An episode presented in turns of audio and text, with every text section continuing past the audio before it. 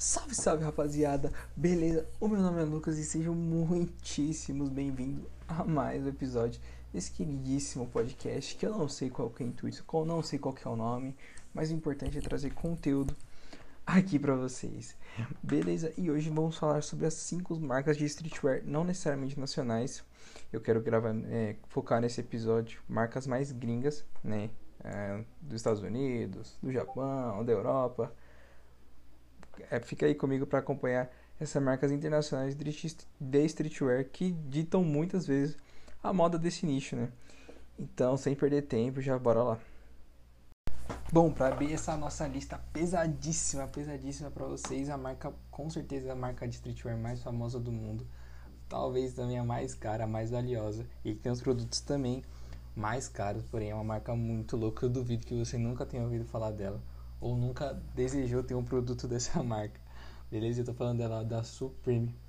Cara, a Supreme é uma marca muito, muito legal, que é muito cobiçada pelos jovens. Acho que do mundo todo, né? Mas para começar a contar um pouco da história dessa marca, ela foi fundada em 94 pelo James Jebbia, que sempre gostou do nicho de streetwear e tudo mais. Ele trabalhou um, tempo na Stussy, que é outra marca de streetwear e está na nossa lista sim. E depois de um tempo tra trabalhando lá, ele resolveu abrir sua própria marca é, no mesmo bairro onde a primeira loja da Stance ficou, que é lá no bairro de Soyo, lá em Nova York. Eu não sei falar esse nome desse bairro. Se eu falei errado, peço perdão aí pra você, né? E é da hora da Supreme, que assim, ela nasceu é, com a cultura muito do skate enraizada na, na, marca, na marca dela, né? Na marca deles. Que ele começou a fazer peças de skate, os próprios skates os acessórios, né? E logo depois também já implementou a, as roupas, né? As camisetas, os moletons, os gorros, os bonés, as roupas que os skatistas geralmente usavam. E é da hora também, assim, saber da história deles, que a primeira loja deles é, era um hub, virou um hub dos skatistas ali de Nova York, porque em 1994 não tinha tantas opções, né? Não, o skate não era tão famoso assim quanto é hoje. E aí todo mundo que queria falar de skate, todo mundo que queria andar de skate, todo mundo que assim, queria a rapaziada do skate realmente ficava ali pra trocar uma ideia, fazer tudo que os skatistas fazem. Você ia lá pra loja do Supreme, veio, meio que virou um, um hub, né, dos skatistas na, na cidade de Nova York, né? E é legal que assim virou meio que um ponto anti-establish, né? Que é contra o sistema, aquele pessoal que não se encaixa no padrão da, da sociedade, é, bem com a cara né, do streetwear, do pessoal da rua que não quer seguir os padrões da, da própria sociedade. E com o passar do tempo, a, a ficção, o desejo pela Supreme só foi crescendo ano após ano. E a Supreme sempre deixou claro quem era o público-alvo deles, quem eles queriam impactar e fidelizar. Até que são, eram os jovens que estavam 16 até os 20 e poucos anos, que andavam de skate, curtiam skate e não se encaixavam na sociedade. Então, é mais ou menos esse público que é, consome os, os, produtos da Supreme e defende a Supreme, a marca, até a morte. E, e com o tempo eles vão fazendo diversos acessórios, produtos hum, assim, estranhos, se você for ver hoje em dia, é, produtos que não tem nada a ver com marca de roupa, mas com o tempo foi passando, eles foram cada vez mais sendo uma marca de roupa, né? Não uma loja que vende produtos aleatórios, né? Até hoje em dia a Supreme tem diversos produtos que não são dos segmentos da moda, mas para fazer brand.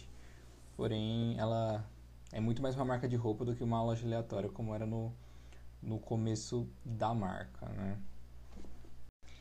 E eu acho que uma das coisas que mais consolidaram a Supreme como uma marca mundial e uma marca da moda, não só uma marca de destaque do streetwear, é uma marca que se destaca na moda como um todo, foram as collabs dela, né? Quem não sabe o que é collab é colaboração, né? Quando duas marcas ou duas entidades públicas, né? Pode ser geralmente com algum artista também, é, duas empresas, dois um artista uma empresa, ou talvez dois artistas, se juntam para fazer uma colaboração, fazer um projeto junto que tem o nome dos dois, né? E a Supreme é muito forte na área dos collabs, né? Para provar isso que eu falei para vocês, já a, a, perdão, a Supreme já fez collab com a Nike, já fez collab com a The North Face, que é uma marca de roupa mais aventureira, já fez collab com a Louis Vuitton, que ficou assim, parou no mundo da moda na época com o desfile de inverno, acredito eu, de 2017. Então assim, nunca ninguém imaginou que uma marca de streetwear da rua lá de Nova York fosse fazer uma collab com uma marca de alta grife, né? Uma das marcas mais famosas e mais caras do mundo, que é a Louis Vuitton, mas ah, com muito trabalho a Supreme chegou lá e quebrou todos os padrões, quebrou todas as objeções que um pouco as pessoas da de nicho diferente devem achar que, bom, a Supreme não que o mundo do streetwear não é tão capaz de chegar lá, né? Então, é, foi muito bacana quando isso aconteceu. Eu fiquei muito feliz. Também já fez collab com a Levis, com a Vans, então que são marcas mundialmente conhecidas e a Supreme, uma marca pô, de skate que não é tão respeitada assim, ou pelo menos não era. Chegar nesse nível é realmente diferente, então é muito legal saber que, bom, o streetwear está chegando forte e muito, muito forte, não só no, nos Estados Unidos, aqui no Brasil, mas também no mundo inteiro. Bom, e também explicando um pouco mais como que são as vendas, as comercializações dos produtos da Supreme, que é uma marca que não é barato os produtos dela, né? Você que não, não sabe, uma camiseta dela pode chegar até dois mil reais, um, uma blusa pode chegar a passar de 10 mil reais, 15, 20 mil reais. Então é são preços é, se você olha, quem não conhece muito a marca, estranhos, né? Você deve achar que deve vir um ouro, deve ter um, vir um iPhone né, na blusa, mas não, só vem o, o produto mesmo, a camiseta ou o próprio moletom. E tem, obviamente, tem várias explicações por, por esse produto ser muito, muito caro. Porém, uma característica da Supreme e de outras marcas também do, do streetwear famosas, não só nos Estados Unidos, mas no mundo inteiro, é a escassez é, eles lançam um número bem, bem limitado de peças que, bom, já sabem, né? Quando é um produto, uma marca muito grande, que o pessoal gosta muito, eles fazem poucas peças, peças extremamente limitadas e todo mundo quer a qualquer custo. É, também o mercado de resell, né, de revender esses produtos, cresce bastante, fazendo com que a procura, né, que a demanda aumente cada vez mais enfim, o, o preço desses produtos vão para o espaço. Então é mais ou menos isso, né? Claro que tem muitas, muitas estratégias é, por trás do, do, de um preço de uma, de uma camiseta, de algum, qualquer outro produto da Supreme. Mas é, é, o principal que eu vejo hoje é a escassez, do, a, a escassez desses produtos, né? Então eles fazem uma camiseta muito legal, só que extremamente limitada, que todo mundo quer a qualquer preço. E aí o pessoal vai dando mais, é oferta e demanda, né? Então quem, quem tem mais para dar na camiseta, eles vão lá e vendem para essa pessoa com maior preço aquisitivo uma estratégia legal que, enfim, valoriza muito a empresa e valoriza muito essa marca. Então, poxa, é, é muito diferente você fazer 10 mil camisetas ao invés de fazer 50, sendo que o mundo inteiro conhece essa marca, todo mundo quer, todo mundo deseja. Muda totalmente a percepção né, do nome Supreme do que, por exemplo, sei lá, uma C&A, uma, uma. Não que a C&A e sejam empresas ruins, roupas ruins. Entretanto, são poucas peças, né? Muita celebridade usa. Então tem toda essa estratégia, tudo isso. E acredito eu que são esses dois pontos principais que, que a, os produtos da Supreme são muito, extremamente caros e extremamente cobiçados. Enfim, basicamente é isso da, da Supreme. Também queria comentar um pouco sobre a venda. Hoje, o James Jabber, que é o fundador que eu comentei um pouco antes, é, acabou vendendo a participação dele para um grupo de, de moda, o FV Corp, por 2,1 bilhões de dólares. Isso dá mais de 10 bilhões de reais. Então, olha que foda, mano. Uma marca de streetwear sendo vendida por mais de 10 bilhões de dólares, mano. Bilhões. Queria essa grana pra mim, mas para mostrar o quanto o streetwear é forte, quanto que esse nicho da moda vem crescendo e vem crescendo muito. E cara, eu acho que espero que a Supreme seja a primeira de muitas a talvez não serem vendidas, mas valerem isso, porque quer dizer que estão faturando mais, estão gerando mais empregos, então é muito bacana ver uma empresa sendo vendida a esse, desse porte, né, sem vendida. Enfim, é, espero que com essa venda a Supreme continue com essa essência, continue levando o seu pensamento para todos os seus consumidores e que isso continue, né, o pensamento deles, as legiões deles continuem para que a essência da marca não seja perdida, porque é muito triste, né? Quando uma coisa vira muito, muito grande, aquela sensação, né? Tipo, de começo, todo aquele cuidado talvez não segue adiante, né? Porque tá na mão de outra pessoa, de outro grupo de pessoas que às vezes não segue aquele, aquele princípio que fez a marca crescer, né? É curioso. Mas tô na torcida, espero que continue. Eu, pra mim tem tudo para continuar. Mas vamos ficar na, na, na torcida, né? Só o tempo dirá se vai continuar mesmo ou não, sendo a Supreme de, que a gente conhece. Nossa próxima marca aqui é a Antisocial Social Club. Exatamente. Criada em 2015 pelo Nick Lurk, lá na cidade de Los Angeles. Ele trabalhou um tempo na Stance e depois de um tempo de trabalhar na Stance, ele resolveu criar sua própria marca. Tudo bem que eu pulei alguns passos aqui, mas vamos voltar, né? Antes dele ir para Los Angeles, ele sempre foi um cara muito solitário, ele sempre foi um cara de poucos amigos, ele sempre foi um cara antissocial, né? Então ele, ele tinha alguns problemas, como depressão, ele tinha ansiedade, ele tinha esses problemas mais na cabeça, mais psicológicos, né? E um fato curioso dele, eu acho que a caminhada dele na, no streetwear, na moda, começou quando ele não saía tanto de casa, porém ele ficava muito nesses fóruns de discussões de moda streetwear. Então, todos esses fóruns de Facebook, né? Enfim, na internet aí, ele sempre estava antenado com os lançamentos dos sneakers, das roupas que ele gostava, das marcas que ele gostava, que ele gostava. Então ele sempre foi atento muito nisso. E sempre gostou, sempre compartilhou as ideias, sempre falou com o pessoal que também se identificava com ele. Porém, ele não saía tanto, ele essa parada dele fazia lá, conversar com os caras dos sneakers e, e era isso, esse era o rolê dele, né? Que um tempo depois ele acabou indo para a cidade de Los Angeles, como eu falei, trabalhando na Stance, ficou um tempo lá e resolveu abrir sua própria marca, né? Que vinha a ser chamada de Antisocial Social Club. E no começo ele acabou fazendo somente boné, né, com o logo que é o logo até hoje. E de logo de testa já foi muito, muito sucesso. As pessoas de cara já entenderam o propósito dele, entenderam o problema dele. E como esses problemas psicológicos, ainda mais nesse nessa época nova, né, nesse século 21, tá muito grande, as pessoas é comum ter, né? Acho que o, o comum é não ter essas doenças psicológicas. Eu mesmo conheço diversos amigos que têm esse tipo de problema. Então realmente é difícil, né? Acredito que muitas pessoas se identificaram com ele, gostaram do propósito, gostaram da iniciativa. E, bom, foi um sucesso, até hoje é um sucesso. Eu fui acessar o site deles agora para até para fazer essa pesquisa, para fazer esse, esse podcast e não tem nenhum produto disponível. Simplesmente não tem nenhum produto disponível. Você vai lá no site deles, quer comprar uma camiseta, não tem como, né? Eu acho isso é muito bom para ele, quer dizer que ele está ganhando bastante dinheiro. Porém é curioso, né? Você vê que é bem parecido, talvez essa escassez, com esse desejo até um pouco com a Supreme. E é legal trabalhar, é legal ver as marcas com essas estratégias, porque quem tem a ganhar são somente eles, o trabalho deles. E isso causa muito desejo nas pessoas, né? Talvez nem sejam por causa dos fãs, acho que talvez seja um comportamento mais do ser humano, de que quer porque quer, e quando tem menos, eles não dão mais valor para aquele tipo de produto, aquele tipo de, de serviço. Então é muito da hora ver essa iniciativa e virar muito legal ver que tá dando, dando certo pro, pro Nick. E é bem, é bem da hora. Ele é um cara bem low profile, você não. Eu nunca vi, por exemplo, o rosto dele. Né? Tem algumas fotos no, na internet, porém não é um cara. Como, como ele fala, né? A própria marca dele é, é social, ele é um cara bem na dele.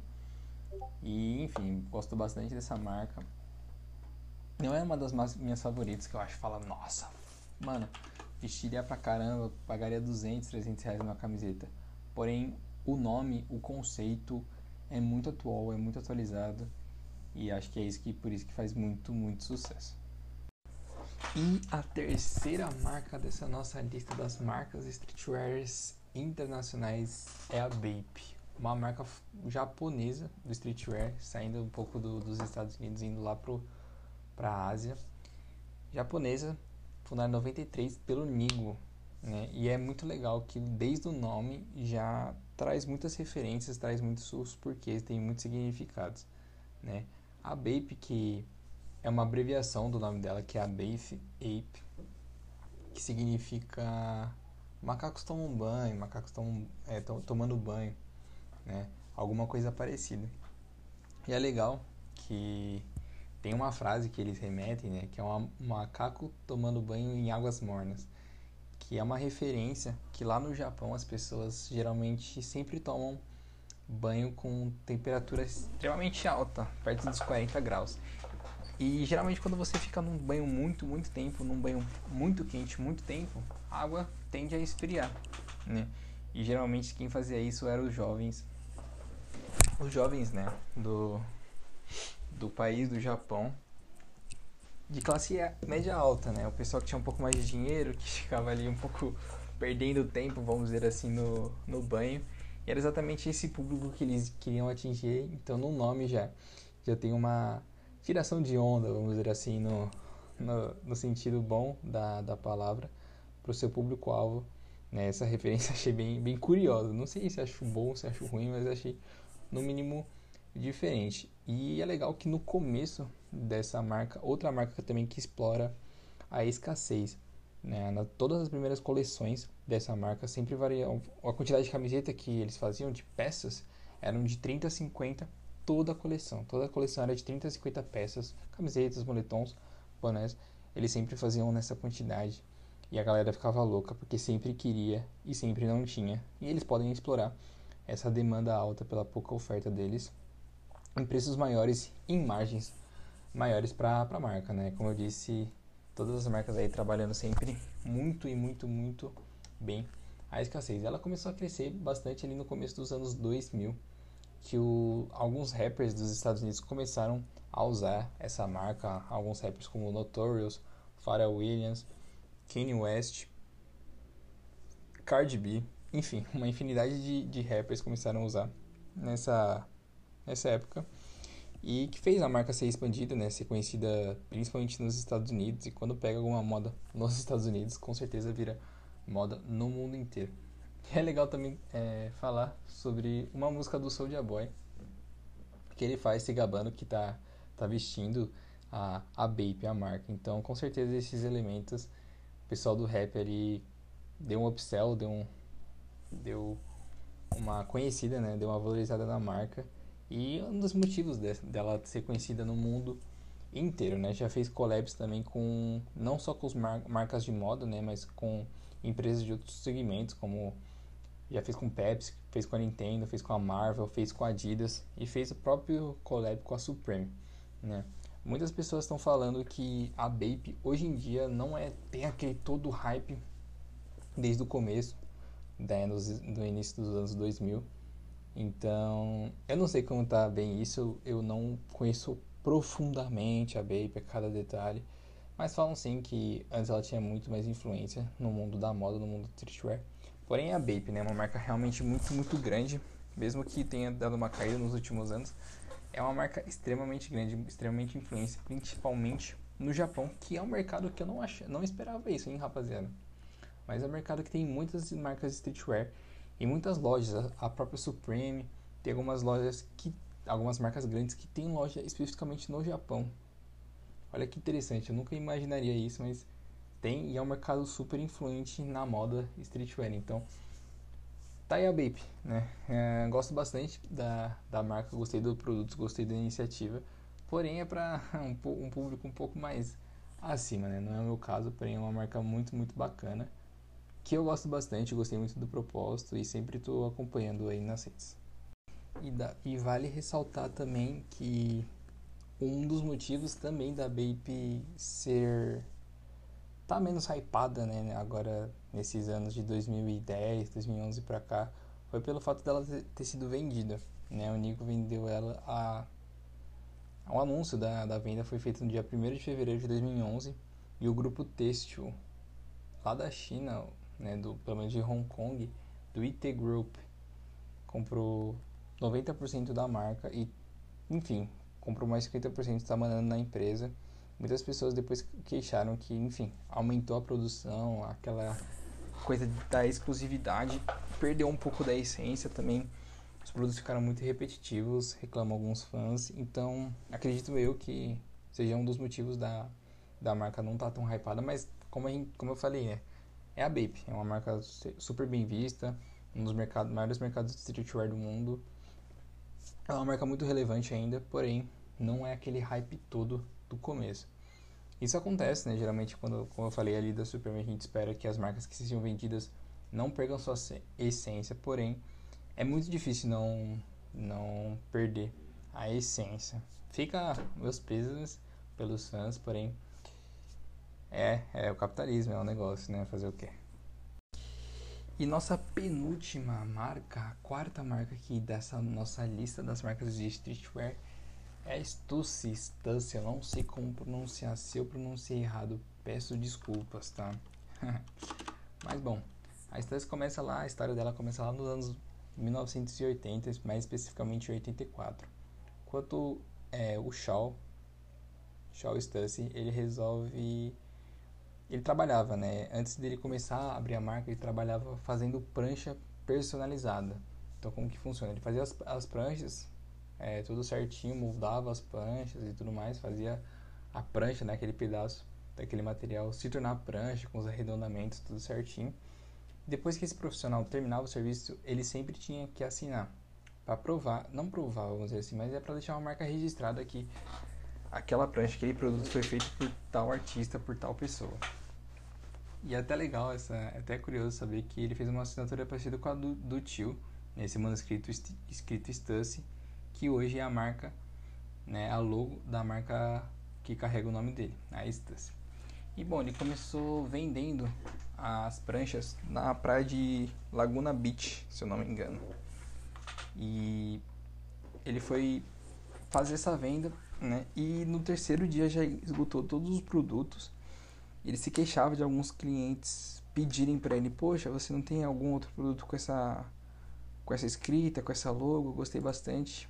E logo aí ele já viu que a escrita, enfim, os produtos que ele fazia tinha bastante potencial. Foi logo depois que em 88 eles resolveram abrir de fato uma marca séria, né, fazendo camisetas, fazendo bonés, fazendo todos os produtos que uma marca de roupa tem. Abriu em Soil também, em Nova York, no mesmo bairro que a Supreme veio abrir também a sua primeira loja.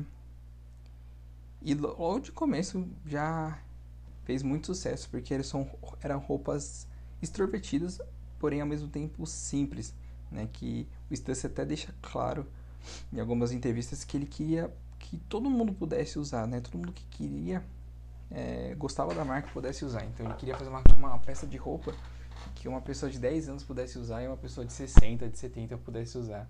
E eles tivessem a mesma sensação.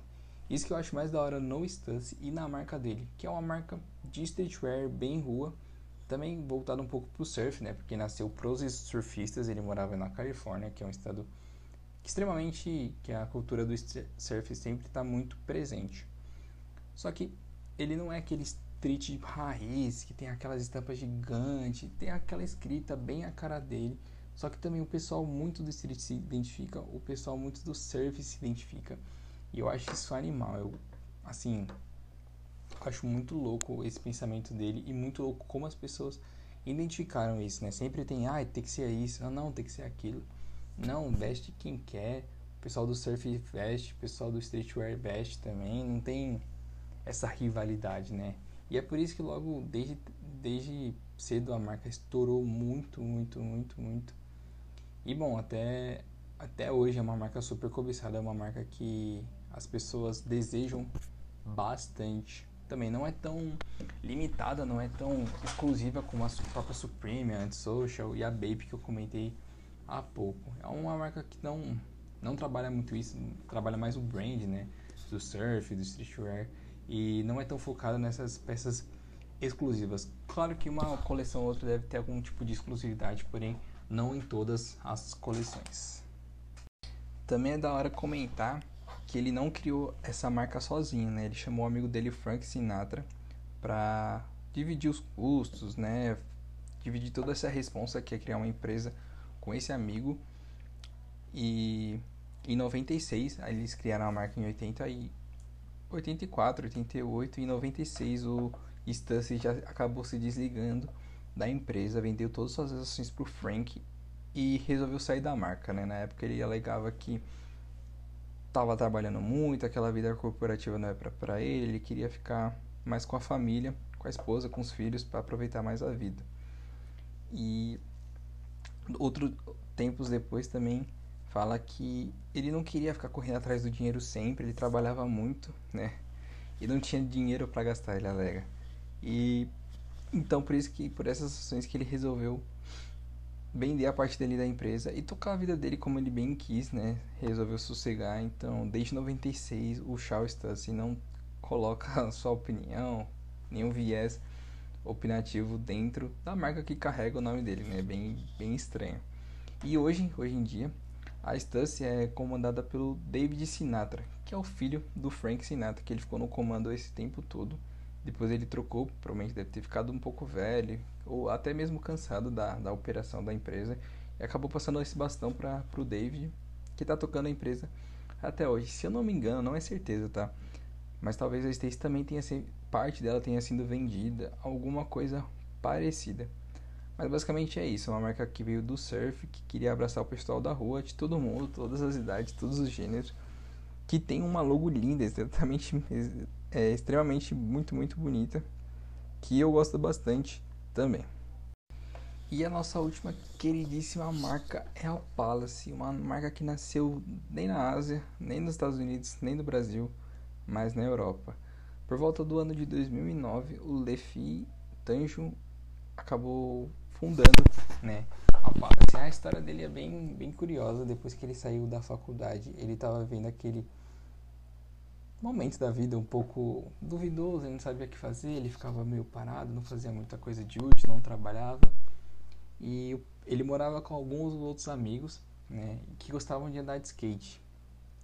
E aí eles começaram a andar e o, e o Levi ele sempre gostou de filmar, então ele começou a filmar os amigos dele andando de skate por hobby mesmo.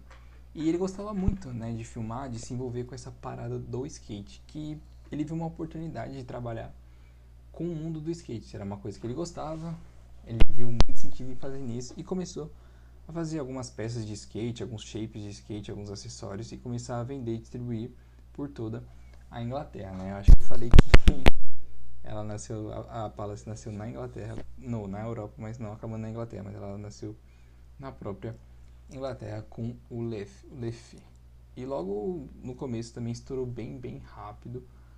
É, pessoal gostou muito dos shapes e ele foi fazendo e foi entrando pro mundo da moda. Já era uma segunda das intenções dele, que era entrar e fazer produtos para as pessoas, para o pessoal do skate também, o pessoal do street. Então logo depois ele já começou a fazer entrar nesse mundo do, do streetwear, da moda, e estourou rápido, né? No ano de 2012 ele ganhou um prêmio da, uma, da marca europeia, da empresa europeia do ano. 2012 ou 2013, não lembro ao certo em que ano que ele ganhou esse ele, eles ganharam esse prêmio. E depois desse prêmio, acho que foi o divisor de águas para a Palace crescer como empresa, né? não como marca de roupa, mas como empresa na Europa inteira. Ficou visível né? para a Europa inteira. Foi aí que depois ela fez a collab com a Umbro, com a Reebok e os collabs que com certeza alavancou as operações dela, a própria marca foi com a Adidas, que eles têm um, um collab extremamente um, grande, eles sempre estão fazendo produtos juntos, fazem para diversas linhas diferentes. E o curioso, para ver você vê o tamanho da, da parceria que eles têm, a Palace, é, o, a, a Adidas é fornecedora esportiva de alguns times, e eles fez um fez o uniforme da Juventus, né, lá da Itália, especialmente para Palace. Então ele fez um kit Palace da Adidas com os uniformes da Juventus, que foi usado em alguns jogos. Então você vê aí figuras públicas, né, por exemplo, como Cristiano Ronaldo usando a Palace. Infelizmente não tem imagem para vocês, para mostrar aqui para vocês qual que qual que uniforme que é esse, que kit que é esse. Mas é a camiseta da Juventus de estrada que tem alguns detalhes em verde, né? E abaixo daquele logo escrito Adidas e as três escadinhas, os três legais, tá escrito Palace. Então, mano, Olha onde o streetwear chegou, olha onde a influência street chega, né? Chega no futebol, no esporte mais valorizado do mundo. Então, cara, aqui tá, tá aqui a prova real que as marcas streetwear não estão para brincadeira. E essa não foi vendida ainda, espero que não seja vendida tão cedo para continuar com a proposta dela, né, de, de divulgar sua mensagem para os milhares de fãs que tem ao redor do mundo inteiro. Então, mano, olha que da hora. Cristiano Ronaldo, Juventus, que é um time também mundialmente conhecido, usando uma marca, né, usando entre aspas, pelo menos ali usando a logo da, da Palace, que eu acho isso muito, muito da hora. E rapaziada, por, por esse episódio é isso. Espero que você tenha gostado um pouco. Não cheguei a fundo, né? Não explorei cada estratégia de cada marca. Talvez eu faça isso, eu não sei ainda. Porém, era para contar, mostrar para vocês algumas marcas, né? É, de streetwear do mundo que eu tô começando a conhecer um pouco mais. Mostrar as, não que necessariamente seja cinco maiores, mas são as cinco que eu vi mais famosas. E para vocês conhecerem um pouco mais do mundo da moda, do mundo do streetwear, vindo que mostrar que ele não é fraco, que está vindo aí para quebrar barreiras. Então, eu vou pensar se eu faço um cada um vídeo para cada marca explorando aspectos comerciais, aspectos de fotos, os principais pontos que eu gosto de cada marca, os, as principais curiosidades. Vou estudar um pouco mais essas marcas para trazer esse conteúdo para vocês. Beleza? Eu já falei muito para vocês. Esse episódio deve ter ficado muito, muito longo. Mas de fato, espero que vocês tenham gostado bastante. Enfim, rapaziada, é isso. Até a próxima e tamo junto.